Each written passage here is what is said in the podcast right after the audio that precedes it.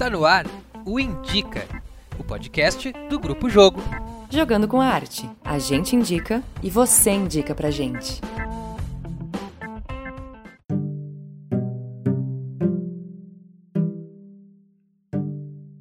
No ar mais um Indica, esse podcast do Grupo Jogo, onde a gente indica coisas do universo da arte, da cultura para vocês e vocês também podem indicar pra gente. Para fazer essa comunicação, vocês podem nos seguir nas nossas redes sociais, no nosso Instagram, Grupo Jogo, mandar um inbox com a sua dica, com a sua pergunta, com a sua sugestão de pauta, ou também deixar nos comentários dos nossos vídeos no nosso canal do YouTube. Eu sou Louise Pirozan, eu sou atriz, diretora teatral e jornalista. E eu sou o Lucas Simas, professor de teatro, diretor, light designer, e eu gosto muito de tecnologias e artefatos tecnológicos. E hoje a gente vai falar bastante sobre cultura e plataformas digitais.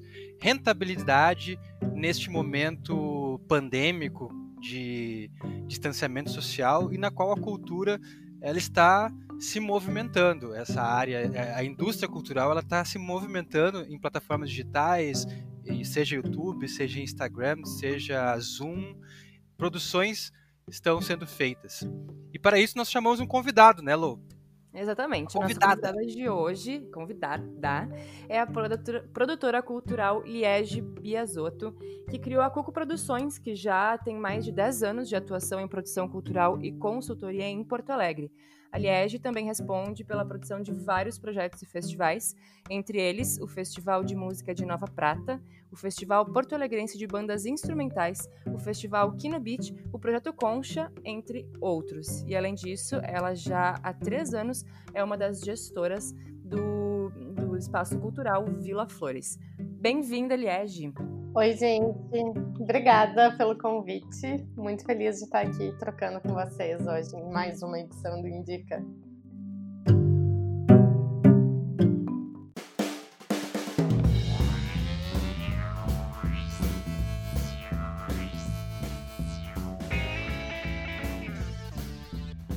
Informação que é legal de passar também é que a Liege está fazendo já durante esse mês inteiro uma série de lives sobre a economia da cultura no ambiente online que estão disponíveis lá no canal do YouTube da Cuco Produções. Certo, Liege? Certo. Essas lives acontecem todas as quartas às sete da noite, mas elas ficam salvas e aí o pessoal pode acompanhar um pouco. A ideia é a gente entrevistar produtores e artistas que estão criando novas maneiras de rentabilizar a cultura nessa época de pandemia, de pandemia e, enfim, as lives estão lá disponíveis, dá para ver ao vivo e trocar todas as quartas-feiras. Eu tenho acompanhado um pouco das tuas lives e tem uma coisa que já está sendo bastante discutida e que eu acho que os artistas eles já entenderam muito rápido é, sobre o produto cultural que deve ser oferecido nas plataformas digitais, né? Seja para o Instagram, ou para o Zoom, ou para o YouTube, que eles precisam ter um novo formato, que não adianta só simplesmente transportar algo que seria feito no palco para o Instagram, por exemplo. No entanto, um, como que a gente consegue ressignificar a forma de cobrar por isso, né? É, como rentabilizar isso? Está sendo conversado um pouco sobre isso nas tuas lives. Queria que tu falasse um pouco pra gente sobre o que, que vocês têm pensado, vocês produtores. Então, gente, eu acho que quando a gente coloca a arte nas plataformas digitais, a gente tem que realmente repensar tanto a questão de formato quanto a questão de duração e a questão de público, né? Tem algumas pesquisas que indicam que a, que a permanência do público no ambiente digital ela é muito menor, né, do que tu ir assistir um show ou tu ir para o teatro. Então, acho que esse é o primeiro ponto, assim, é pensar em conteúdos que sejam mais dinâmicos e mais rápidos para que eles realmente tenham adesão do público. Uma outra coisa que eu tenho percebido é que existe uma oferta muito grande de coisas gratuitas acontecendo, né? Uh, a gente viu ali o início do isolamento sendo trazido por uma enxurrada de lives, né? Tanto de música como de leituras, de troca de ideias, enfim. E a maior parte deles gratuitos, né? Acho que o pessoal tem usado muito o Instagram, principalmente para fazer isso, né? Por ser uma ferramenta que acho que tem, que tem sido mais usada e tem mais alcance do que o Facebook, né? E o próprio YouTube, que enfim, tu precisa ir atrás de um, de um, de um link e tal para entrar. E o que eu tenho visto nessas lives gratuitas de Instagram é que é muito difícil que os artistas consigam se remunerar com elas. Então eu acho que a criação desse conteúdo para Insta, principalmente, ele vem muito mais de uma linha de tu formar público para daí pensar em criar outras coisas que possam ser comercializadas, do que para ti uh, divulgar um produto cultural em si, tá? Isso é uma percepção minha, pessoal. Sim. Uhum. E o que, o que, que eu acho, tá? Eu acho que o público, ele, ele sempre teve essa necessidade, e eu acho que agora nas redes sociais talvez um pouco mais, de se sentir especial e único, sabe? Tipo, quando tu entra numa live que tem várias pessoas assistindo e que ela é gratuita, uh, talvez tu não tenha tanto engajamento para te formar um público pagante do que tu criar estratégias que sejam mais individualizadas, assim. A gente tem visto, tipo, algumas festas acontecerem no ambiente online que além do ingresso ou além de uma causa social por trás, que é desde ajudar os artistas, os técnicos ou alguma causa social, eles também vendem outras outras possibilidades de ingresso, né? Como, tipo, bebidas ou um kit, sei lá, de maquiagem para te entrar na festa ou alguma roupa para te usar, enfim. Então eu acho que é bem importante se pensar em ações quando tu for cobrar realmente por um serviço cultural que englobem um pouco mais do que o produto cultural em si. Então essa forma de fazer live seria é quase que um marketing do, do próprio artista né, engajar várias pessoas de forma gratuita para depois vender outra coisa. É mais ou menos isso? Eu acho que sim. Eu acho que esses conteúdos gratuitos para redes sociais, eles estão muito mais vinculados a uma formação de público do que a tu criar um público que realmente vá pagar, sabe? As ações que eu tô vendo que cobram ingresso, que são ou festas, ou espetáculos de teatro, ou shows exclusivos, é, elas são acompanhadas dessa questão de ou um acesso exclusivo ou alguma outra coisa que o público recebe junto com aquilo, ou ligadas a alguma causa social que seja uh, além daquele produto, sabe? Eu acho que sim, acho que tem público que vai consumir só um show ou só um espetáculo de teatro. Mas por ter essa oferta gratuita de muita coisa, eu acho que acaba gerando uma concorrência muito grande. Então, eu acho que a maior maneira de pensar em se rentabilizar agora é pensar no diferencial daquilo que tu pode criar, né? Uh, uma das lives que eu fiz foi com o Bruno Melo, da plataforma Apoia-se, que é uma plataforma de financiamento coletivo. Né? E ele trouxe muito essa questão que vem crescendo muito agora, os tipos de apoio contínuos, né? Que é que é como se fosse uma assinatura do grupo ou do artista. Então eu acho que isso é um grande caminho agora para esse momento, né? Porque quando tu cria um evento pontual, digamos, um espetáculo de teatro, um show, tu demanda uma energia muito grande para criar aquela coisa única, tá? Que tu vai comercializar ingresso naquele dia e que talvez não seja suficiente para cobrir todo o teu gasto, do que se tu conseguir formar uma rede criando outras coisas gratuitas e a partir dessa rede conseguir conseguir criar daqui a pouco algum clube de assinatura mensal, sabe? Aonde uh, essas pessoas sim possam acessar coisas ex exclusivas, né? Tipo, tu pode criar conteúdo que vá pelo WhatsApp só para esses assinantes, para uh, acesso pelos melhores amigos do Insta, que tu também filtra, né? Quem são as pessoas, por e-mail. Eu acho que tem essa necessidade, assim, de as pessoas se sentirem especiais de alguma maneira, sabe?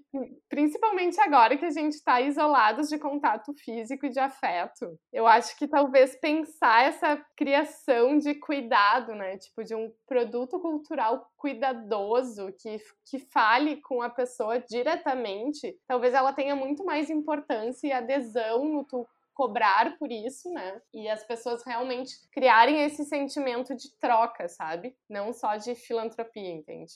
Que não seria exatamente filantropia, né? Mas enfim.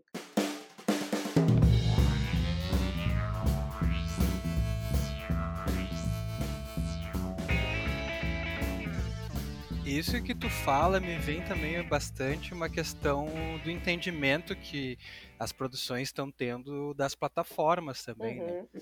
Porque tem um jeito de captar pelo Instagram, pelo TikTok, que seja. Tem o YouTube com a sua logística diferenciada lá, que eu não sei se se aplica para os artistas. e uma rentabilidade própria do, do YouTube. Eu não sei até que ponto isso consegue atingir uh, quem produz teatro, música, shows, dança. É porque isso é muito ínfimo, né? Eu não sei como, uh, se vocês sabem como funciona a rentabilização via YouTube, tá? Mas para te começar a receber, tu precisa ter um mínimo de mil, mil seguidores e tu precisa ter um mínimo de 4 mil horas assistidas de conteúdo. 4 mil horas. Isso é muita coisa. Nossa. E assim, isso é o mínimo que tu precisa ter, tanto de público como de engajamento, porque assim, uh, eles eu comecei a entender isso agora que eu criei o canal para fazer as lives, tá? O YouTube ele conta a minutagem assistida. Então, tipo, ah, se tu entrou lá no meu vídeo, tu viu cinco minutos, ele vai computar esses cinco minutos nos quatro mil minutos. Não, nas quatro mil horas, eu acho. Só que isso, assim, é um, é, um, é um trampo absurdo, né? Porque tu tem que criar conteúdos longos e conteúdos longos que engajem as pessoas a permanecerem assistindo aquele conteúdo para te ter esse mínimo de horas e tu ter uma rentabilização ínfima, assim, tipo, tu pode ter, sei lá, 10 mil seguidores e ganhar 20 reais do YouTube por mês. Então, não é algo que é sustentável a longo prazo, principalmente para artistas mais independentes, né? Assim como esses eventos que têm cobrança de ingresso, uh, alguns eu até entrevistei nessas lives, eles têm sim um, um engajamento, né? Tem um público pagante, mas ele não se banca, né? Tipo, ele não banca a equipe, o custo de produção. E para te fazer com que ele tipo tenha uma venda de ingressos, tu precisa ter um mês ou dois meses de muita divulgação e, e engajamento, né? Então por isso que eu digo que eu acho que uh, talvez essa linha de tu criar um público mais fiel, consciente daquilo que tu faz e de tu começar a criar conteúdos exclusivos para esse público fiel e daqui a pouco pensar num programa de assinatura mensal ele é muito mais rentável a longo prazo do que criar eventos pontuais, né?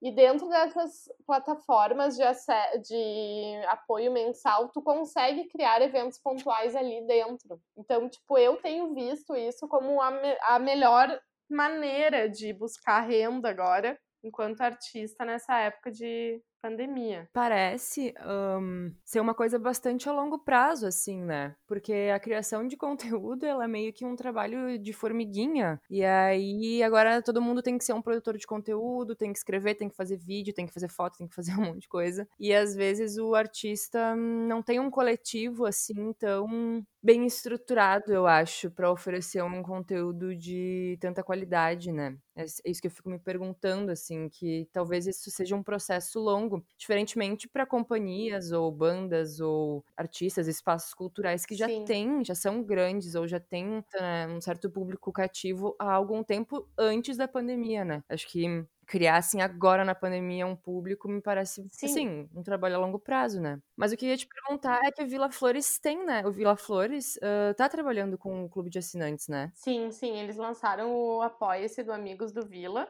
agora em, abril, em junho. É ainda um... E como é que tá sendo?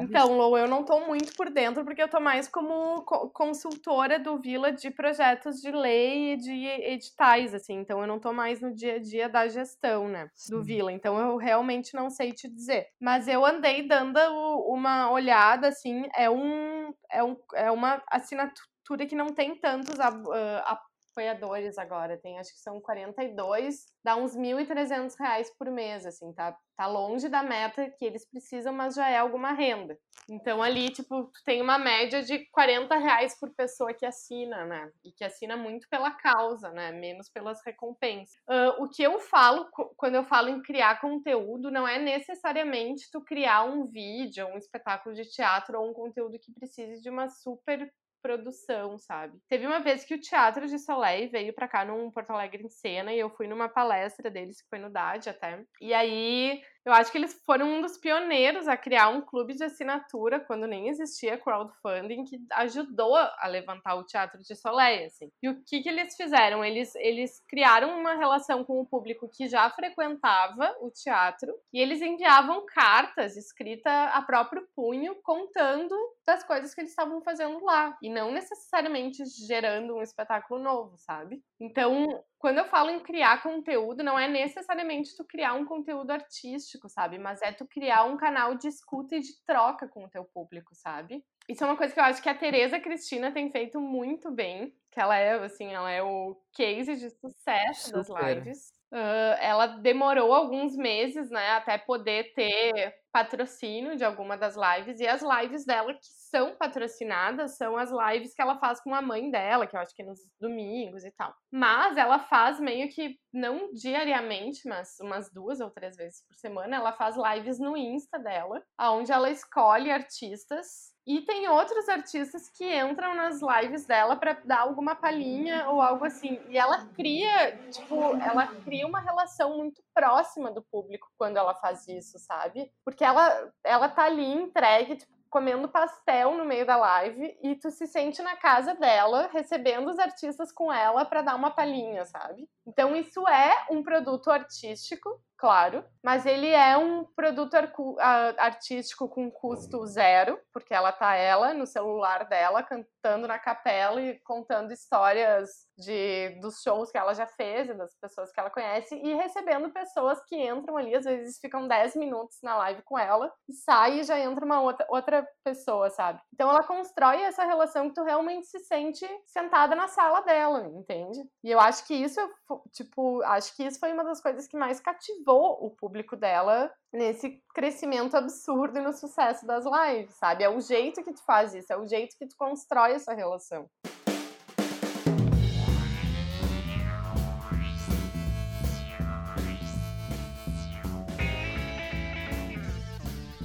É interessante que tu fala isso e me, me vem na cabeça essa questão do artista enquanto produtor de conteúdo, né? Que se assemelha muito a um Instagrammer, Sim. por assim dizer. Que a gente, enquanto artista, além da sua obra de arte, que seja um vídeo, que seja uma música, que seja um show, uma peça, ele, ele tem que estar junto com o público dele produzindo material, quase que diariamente, assim, ou semanalmente, mas tem que ter uma produção na qual o público esteja ali próximo dele, se inteirando do que ele está fazendo e se inteirando da, da, das suas produções e tal. E aí eu me pergunto, Liege, qual é o perfil desse público na internet? Se, se, se, tu nessas pesquisas e na live que tu fazes, tu consegue assim pensar e delimitar um, um perfil de público pagante dessa assinatura ou até não pagante, esse público que consome essas, essa obra de arte, essas artes nessas plataformas digitais, Instagram, YouTube e o que seja? Então, eu acho muito difícil mapear o, público e saber dizer quem é o público, tá? Mas uma das coisas que eu acho é que o, o, o público que está usando as redes sociais e está acessando lives, ele cresceu muito nessa época de isolamento. Inclusive o público uh, mais velho, assim, que não usava antes, tipo, a minha mãe passou a ver lives. A minha mãe não sabia nem mexer no celular, entendeu? Que é uma coisa que o isolamento social meio que obrigou ela e agora ela se sente parte do mundo. Então eu acho que esse isolamento ele criou outras relações pela internet. Então, tipo, quando eu digo que o público ele precisa se sentir parte daquilo, eu acho que esse é o perfil do público pagante, sabe? É o público que sente que aquele dinheiro que ele vai depositar para o artista, ele não é só para o artista, ele é para um amigo, ele é para uma causa, sabe? Ele tá ele tem algo além daquilo, sabe? Então eu acho que o público pagante ele tá muito mais sensibilizado agora e voltado para questões mais humanizadas, assim, no sentido de pessoalizadas ou solidárias. Não sei se isso ficou claro, é um, é, um, é complexo. Sim. E tu consegue, assim, e tu consegue visualizar um fluxo de normalização desse tipo de engajamento do público, se porque tu começaste a dizer que tem essa questão das lives gratuitas, né? Uhum. Então, muito, muito se acostumou, assim, muita gente se acostumou a consumir é, tudo de graça, assim, não se preocupar muito com essa, com essa rentabilidade do artista.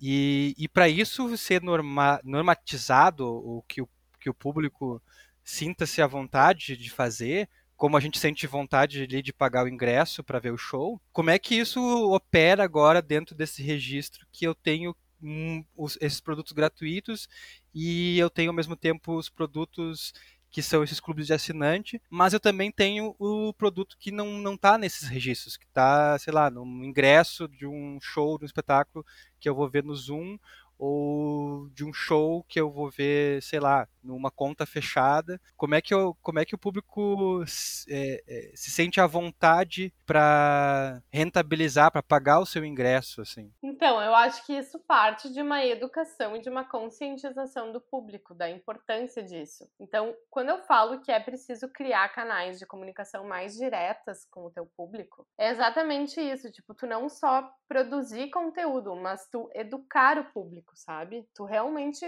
passar a real. Tipo, olha, eu vou, sabe, eu sou artista, eu tô sem renda, eu vou fazer esse show, eu sei que tu é meu público, eu sei que tu pagaria pra ir no meu show, né? Então qualquer contribuição é bem-vinda, enfim. Tem um, tem um caso que o, que o que o Bruno deu na, na live que eu fiz com ele sobre o Apoia-se, que é de um cara que ele produz desenho animado, eu acho, pro YouTube. E ele criou uma campanha chamada Me Ajuda com uma Coxinha.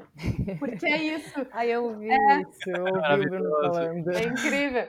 Mas é isso, assim, tipo, olha, me ajuda com três reais, entendeu? Com uma coxinha, sabe? Porque é isso, ele é muito sincero. Tipo, tu, tu assiste o vídeo dele do Apoia-se e ele explica exatamente qual é o trampo que ele tem para produzir conteúdo, que ele trabalha so, sozinho, que ele tem não sei quantos mil seguidores e o quanto ele ganha por mês pelo YouTube, que é nada. Então é isso, tipo, ele educa o público, ele cria uma consciência pro público e isso faz com que ele tenha muito sucesso em conseguir pessoas que deem dinheiro para ele, né? Paguem pelo trabalho dele. Então eu acho que uh, a gente consegue chegar nesse público pagante se a gente realmente criar um movimento de educação e conscientização e uma relação mais próxima dessas pessoas, para que elas se sintam parte disso. E acho que isso, inclusive, tem que ser um movimento coletivo dos artistas, né? Tipo, da gente ver pessoas fazendo isso individualmente. Mas acho que é necessário uma união para se criar essa nova educação, né? Tu sabe que uma das ações que o Grupo Jogo, por exemplo, uh, criou nesse criou não, né, mas adotou nesse sentido da, de tentar rentabilizar o nosso trabalho foi o chapéu online, porque o clube de assinantes para mim, pessoalmente, né, não tô criticando essa iniciativa, mas para mim me parece uma coisa, um compromisso, sabe? De tá ali todos os meses. Eu não sei se mês que vem eu vou ter, enfim, mas é claro, dois reais. Mas enfim, daí a gente criou, a gente não optou, a gente pensou em fazer um clube de assinantes, mas a gente optou por começar com esse chapéu online. E realmente o que tu fala, assim, de, de dar real, né? E de ter um canal aberto de comunicação. O nosso chapéu só foi dar resultado quando a gente começou a enviar mensagem para as pessoas que já tinham assistido a live gratuita. Uhum. Então, Ai, oi, tudo bom? A gente viu que tu assistiu a nossa live, enfim. Se tu quiser contribuir com o nosso chapéu. E aí sim, aí o chapéu deu resultado, mas antes disso não. E não adiantava postar, não adiantava botar nos stories, não adiantava divulgar o chapéu. A gente teve que fazer todo esse movimento de. Formiguinha, né? De falar mesmo. É, de falar com as pessoas realmente que assistiram as lives, né? Então, acho que faz todo sentido.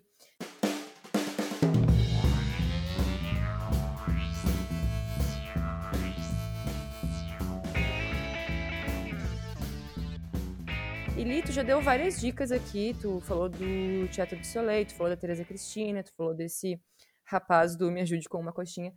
Tu tem algum case de alguém mais próximo, assim, de Porto Alegre, do Rio Grande do Sul, de algum artista que tu acha que encontrou um lugar nesse sentido? Então, tem um case que eu até comentei na live que eu fiz com a galera da Fábrica do Futuro, que é de um amigo meu que ele tem uma banda chamada Monema. Ele é aqui de de Porto Alegre. E eu não sei se vocês já ouviram falar na Monema. Não, não, eu não. Tá, então, por quê? Porque a, a, uh, essa banda, ela fez dois shows em Porto Alegre, tá? Dois shows e um show em São Paulo. Mas eles têm um disco lindo, gravado, super bem produzido. As composições são todas autorais. E eles têm esse disco no Spotify, tá? Uh, tu entra no Spotify da banda e eles têm 270 seguidores, tipo um número super baixo. Mas tu vai nas informações e eles têm 65 mil ouvintes por mês. E esses 65 Nossa. mil ouvintes por mês geram uma receita super boa pra banda. Tipo, super boa mesmo, assim, uma receita decente, tá? para todos. E aí, como que eles fizeram isso, tendo feito dois shows em Porto Alegre e um em São Paulo, Pois e não é. serem uma banda do mainstream, nem do midstream, nem de nada. Ah, porque o Dani, que é o compositor dessa banda e é o, e é o intérprete, né? Ele fez um trabalho de formiguinha que não foi com o público ouvinte. Ele fez um trabalho de formiguinha dentro do Spotify. Ele mapeou uma série de playlists que, que ele achava que tinha a ver com o som da banda. Descobriu quem eram os donos dessas playlists. Foi atrás dessas pessoas nas redes sociais encontrou elas, mandou o material da banda para elas e pediu para que elas adicionassem as músicas da Monema nas suas playlists. E as pessoas fizeram isso, porque o som é muito bom, elas gostaram, tinha a ver com a ideia das playlists. E isso gerou um número muito grande de ouvintes, porque são playlists grandes, né? E entrou no processo randômico do Spotify. Então, ah, eu acho isso um grande case de sucesso, porque eles realmente conseguem uma boa grana mensal pelo Spotify. Isso é uma coisa muito rara, sem ser uma banda conhecida. Simplesmente por um trabalho de relacionamento um a um. Que eu acho que é o grande caminho agora, sabe? É a gente, assim, perder a vergonha na cara, né? Vestir as sandálias da humildade.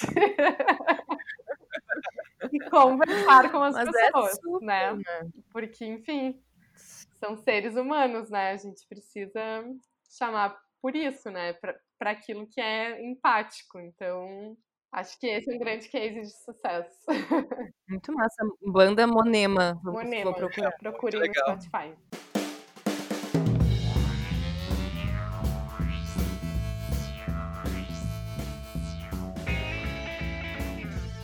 E é interessante tu falar isso desse trabalho de formiguinha, desse, de- de- desse trabalho de relações pessoais, né? De criar conexões, de ir lá, falar, formiguinha mesmo e tal. Mas também, nesse momento de pandemia, temos as leis de incentivos, né? Temos os prêmios, os editais, ah, que emergenciais ou não, que ainda continuam a fomentar a cultura de alguma forma. Como é que tu enxerga eh, esses editais que estão saindo agora neste nossa, nesse nosso momento histórico pandêmico, assim, editais eh, culturais emergenciais, outros não, outros são de, de, Uhum. de produção mesmo, ou, ou circulação. Como é que tu vê eh, esses movimentos de editais de fomento à cultura? Então, eu acho que os editais emergenciais, eles são essenciais agora, né? E, enfim, o, o que eu tenho visto, assim, ah, principalmente quanto aos editais públicos, né? Tiveram alguns de em- empresas privadas e bancos, mas é isso, é, ten- é tentar atender o maior número de pessoas com um recurso um pouco mais simbólico, né? Então, eu acho que esses editais, eles são super essenciais, embora a maior parte deles seja bem controverso, né, por questões políticas e, enfim, questões ahn, de gestão pública mesmo, né, principalmente os editais ah, que são lançados pelas esferas públicas, mas eles são essenciais agora, tá? O que eu acho que é mais bacana de propor nesses editais são coisas menores, né, são conteúdos mais curtos, por, por isso, né, por ser uma verba muito curta, ah, eu acho que a gente não pode se matar para fazer aquilo que eles querem que a gente faça, né? Eu acho que tem que ser uma troca mais justa. Sim, os valores estão, como tu falou, muito simbólicos, né? Muito. É, os valores e além de serem simbólicos. simbólicos, são valores que demoram uma eternidade para aparecer na tua conta. Pois Eu é. não sei o que é. demora mais, se são os editais do fundo emergencial ou se é o auxílio emergencial do governo federal, né? Que cai a cada três meses na conta das pessoas, mas ok. E tu conseguiu, assim, saber de algum, de, de algum edital desses público, ou até dos privados, assim, que fuja um pouco desse lugar de tanta escassez, que seja, de certa forma, de verba, assim, ou tá tudo muito nesse lugar que tu disse mesmo, que é de... É um valor muito pequeno para coisas muito básicas, assim, pro artista. Então, eu acho que todos esses editais, eles realmente têm o cunho emergencial e todos eles são voltados a contemplar o maior número de pessoas possíveis, né? Tanto o que saiu da Funarte, como o que saiu aqui do estado, que é o FAC, como o da prefeitura que encerrou no domingo agora. E os outros também, né? O do Banrisul, que foi cancelado definitivamente Sério? hoje, né? Uma péssima notícia. Ai, não acredito. Ah, era um edital de 3.500 para bandas, né? Bandas envolvem várias pessoas. O do Itaú Cultural também, acho que era de 2 mil e pouco. O da Petrobras também. Então, eu acho que a gente não vai ter editais que contemple essa quantidade de projetos com esse intuito emergencial de valores mais consideráveis, né? Mas está vindo aí a lei Aldir Blanc, né, que já foi sancionada. Uh, parece que os recursos começam a entrar nas contas dos estados e municípios a partir do dia 6 de agosto. E 20% dessa verba que chegar em cada cidade e estado deve ser destinada a editais. Então, eu espero que esses editais da lei sejam um pouco mais poupudos, né, para que o pessoal consiga se sustentar um pouco melhor e o próprio auxílio emergencial, assim, né? Pelo menos uh, não o de, o de pessoa física, que é o mesmo valor do auxílio do governo, né? Mas o de espaços culturais, se eu não me engano, é 10 mil reais. Então é um valor um pouco melhor também, né? Para te poder manter um espaço que, enfim, tem uma estrutura física e também emprega tantas pessoas. Então, enfim, a minha esperança é na Lei Aldir Blanc, né? Agora a gente também depende muito da boa gestão ali dessas esferas públicas, desses recursos, né? Sim, porque isso, isso da verba ele é, é intrinsecamente ligado à qualidade, né? Uhum. Porque quando tu, quando tu vai trabalhar com um orçamento muito reduzido, é óbvio que a qualidade vai ser mais reduzida. Não digo a qualidade na questão artística, mas estou dizendo mais na qualidade dos materiais. Eu vou ter menos materiais para trabalhar, eu vou ter menos materiais humanos para trabalhar, por exemplo, tu citaste uma banda. Eu não consigo pagar uma banda, por exemplo, de oito pessoas com um edital de 800 reais. Daria 100 reais para cada um para fazer um show. Então, e, e, só falando dos músicos, né? Sem contar em todo um aparato que tem fora uh, desses músicos nesse hipotético show, assim. Então, eu acredito que vamos esperar pela lei Aldir Blanc para te conseguir pagar uma qualidade artística, ou tu precisa de um edital de verdade, que daí contemple recursos necessários para te ter um investimento técnico, né? Ou tu precisa de uma lei de incentivo e um patrocínio de marca que forneçam essa estrutura. Então, acho que a gente, como artistas, está muito à mercê desse mercado e dessa política de gestão. Então, enfim, acho que precisamos lutar por melhores valores ali, principalmente desse recurso federal, que é exatamente para isso. Mas às vezes essas questões todas que se colocam, né, a questão dos editais, patrocínios, uh, como engajamento de público, formação de plateia, às vezes me parece só, é claro que a pandemia piorou tudo, mas são questões que a gente já vem lutando há muito tempo, muito antes da pandemia, né? Uh, eu já apresentei para teatro com 12 pessoas, né? Já fez coisas de graça, Uh, eu fui me perguntando assim que às, às, vezes a pandemia meio que só escancarou uma coisa que a gente já lutava muito tempo, assim, e, e, trabalhava muito, muito, muito. A prova disso é que tem um monte de artista que tem que ter outro tipo de trabalho, né, outro emprego, para conseguir se, se manter e sobreviver, né? Não sei por que eu tô fazendo, falando isso agora, mas é só porque isso sempre me passa pela cabeça toda vez que, que eu converso Não, sobre esse tipo de coisa, sabe? Eu acho um pensamento super pertinente, sabe? E eu acho que ele conversa muito com aquilo que eu estava falando sobre educar o público, né? Eu acho que a gente vive num país que não valoriza a cultura, que não valoriza os seus artistas. E, enfim, a gente vê ali as disciplinas ligadas à arte sendo retiradas das escolas, né? Então, eu acho que infelizmente, o Brasil carece de uma educação para a cultura. Embora todo mundo consuma cultura, porque todo mundo lê livro, todo mundo vê Netflix e todo mundo escuta música no, na rádio, eu acho que não existe uma educação para esse consumo, sabe? De público. Eu acho que as pessoas não têm consciência do quanto isso vale e do quanto isso sim precisa ser subsidiado pelo governo. E a gente vê ali um desmonte nas estruturas que sustentam isso e o quanto sim se precisa pagar por isso, né? Porque é isso, as pessoas gastam 40 reais pra ver Frozen no cinema. E não tô dizendo que Frozen é ruim, sabe? Pode pagar 40 reais pra ver Frozen. Mas tem outras coisas que é necessário educar o público para o acesso. E para mim, ao menos, educação tu constrói na base, né? Tu forma público enquanto o público está em desenvolvimento cognitivo, mental e educacional, né? Então, tipo, tu tirar as disciplinas de arte como disciplinas obrigatórias nas escolas é, o, é a primeira facada de morte que tu dá na cultura, né? Mas ao mesmo tempo que tu fala isso, Lu, eu fico pensando que tem a questão que, por exemplo, as pessoas não, a maioria da, das pessoas não tem problema de pagar, como a, Lu, como a Liege falou, de 40 reais para ver a Frozen ou 150 para ver a, o show da Lady Gaga. Mais, muito mais Gaga. É, muito mais. 300 reais para ver o show da Lady Gaga. E um show gratuito não chama tanta atenção das pessoas. Porém, aquele show gratuito, geralmente, ele tem um incentivo, ele tem um financiamento, né? Então, não fica totalmente uh, desassistido é, é, aquela obra. O que eu vejo que é diferentemente, por exemplo, agora no, no, no meio virtual, assim, que o artista que está trabalhando gratuitamente e, e, e, colocando a sua obra gratuitamente para o público assistir, na sua maioria não tem patrocínio, não tem verba, tá, tá, tá, tá no zero. Tirando casos, exceções, que tem grandes cervejarias por trás, assim, fazendo publicidade e tal, em lives, que é outro lugar também que a gente não chegou ainda aqui, por exemplo. E as próprias lives patrocinadas, né, gente, elas são muito mais ligadas à música, porque hoje a música, ela, ela hoje não, talvez sempre, a música ela sempre teve um potencial comercial muito maior do que as artes cênicas, por exemplo. É verdade. Ou do que as artes visuais.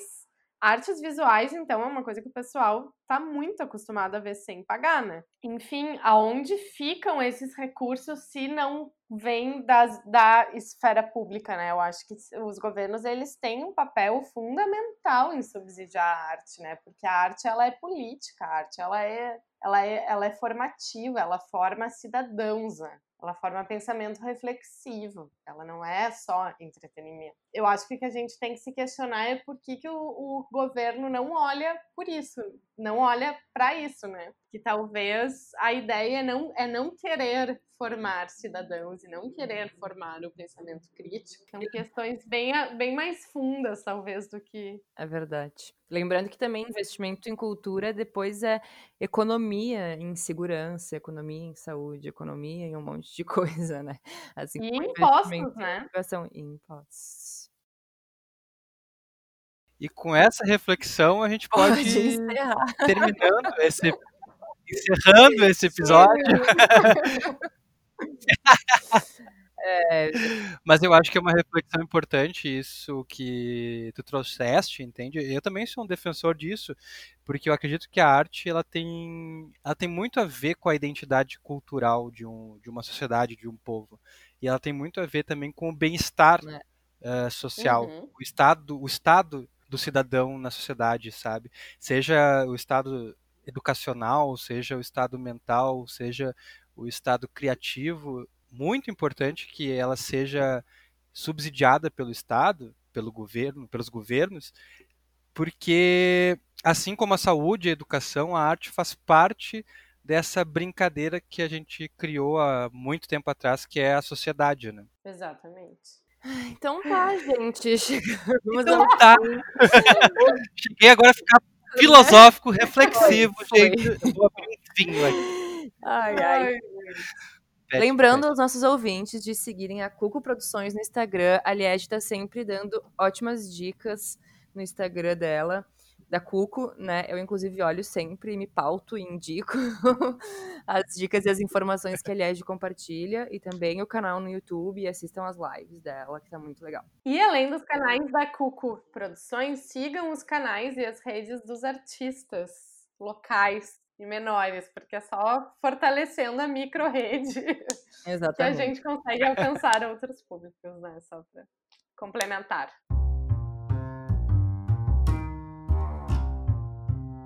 Vamos fortalecer a micro-rede, então. Muito obrigado, Liege, pela participação. Quiseres mandar um, uma dica agora, finalizando o nosso episódio? Obrigada a vocês, gente. Uh, bom, a minha dica, então, para assistir nessa época de isolamento é o Unimúsica, que é um projeto da, da URGS, que é a Universidade Federal do Rio Grande do Sul, que vai ter uma edição online esse ano em setembro, de 14 a 18. São cinco dias com a participação de mulheres de todo o Brasil, tocando juntas, eu acho que em shows únicos e singulares, assim. Então curtam Unimúsica e deem uma olhada que tá de arrepiar, vai ser lindo. Massa, obrigada, Li. Obrigado. De nada, gente. Obrigada a vocês.